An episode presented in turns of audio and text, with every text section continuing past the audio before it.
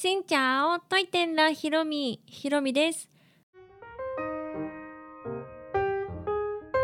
この番組は YouTuber、ブロガーであり、ベトナム旅行研究家のひろみが日々の出来事やベトナム旅行にまつわるお話をしています。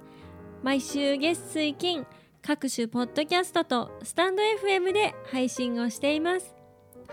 もう前回もお話ししましたが、もう夏が終わろうとしています。皆さん、この夏はどうやって過ごされましたか？どんな思い出がありますか？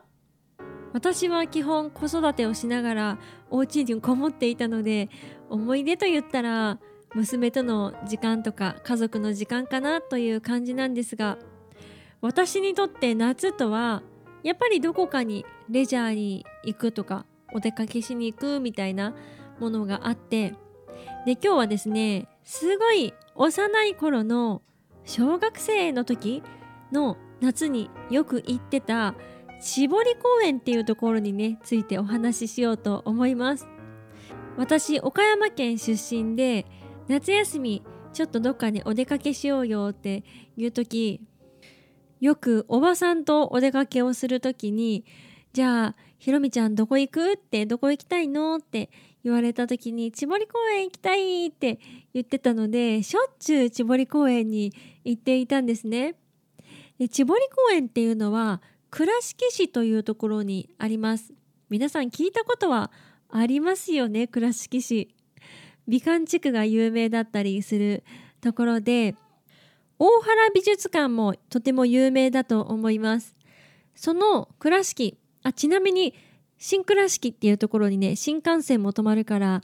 よく新幹線に乗る方は桜とかみずほとかそういう名前だったと思うんですけどそういうのに乗る方はね新倉敷ってちょっと聞いたことがあるかもしれません。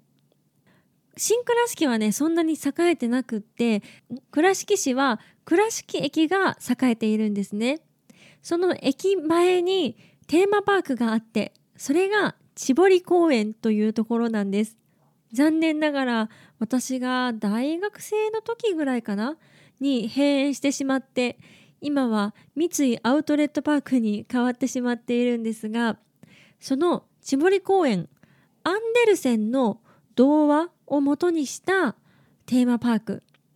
まあ、テーマパークと言ったらディズニーランドとかねユニバーサルとかそういうイメージだと思うんですけどどちらかと言ったら公園みたいな感じ？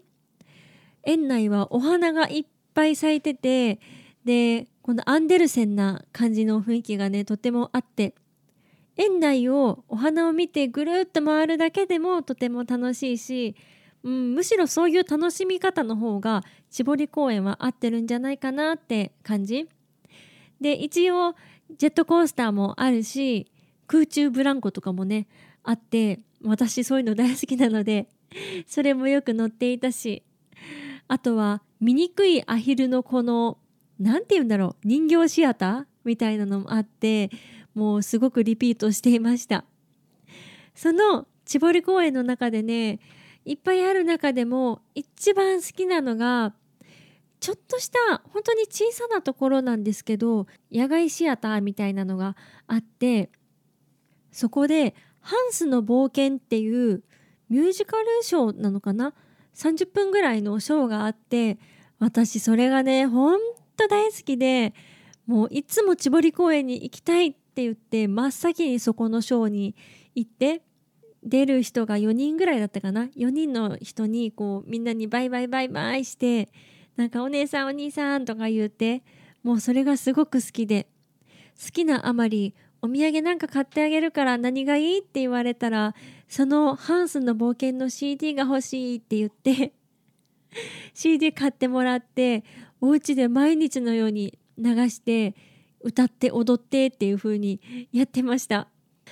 ハンスの冒険はハンスっていう主人公が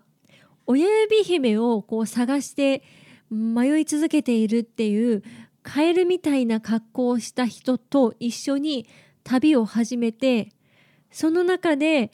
豚の王様に出会ってその豚の王様がちょっと意地悪い人でその豚がね騙そうとしてきたのかな。そんな時に妖精さんが現れてそんなことしちゃダメだよってそれが悪いんだよっていうことを分かってもらおうって言ってこう優しいこう嘘をついてそれで豚さんも「ああ僕はなんてことをしてたんだ友達ってとっても大切だね」みたいなお話です。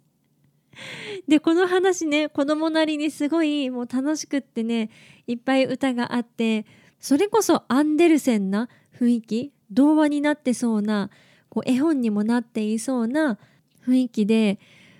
子供の時も好きだったし今もねすごく思い出すで最近はそれを最近といっても数年前ですけど川崎の方でねちょっと簡易的にショーみたいな感じで道端でやってみようとかあとはちっちゃなシアターで再現してみようって言ってその演出家さんがねついてやっていたりもしていたみたいです。もう私好きすぎてねすごい熱がこもって長々と話しましたがそんなハンスの冒険っていうもうちっちゃなショーもあってだからあの千堀公園は本当にもうどの年代の人でも楽しめるしそんなめちゃくちゃ広いわけじゃないからこうちょっとお散歩する感じで園内歩けるっていうのもいいしだからねずっとずっと残っていてほしかったんですがまあいろいろアンデルセンとの契約とかなんかそういうのもあったのかしらそういうご時世とかもあったと思うんですがそれが今はね跡形もない感じですが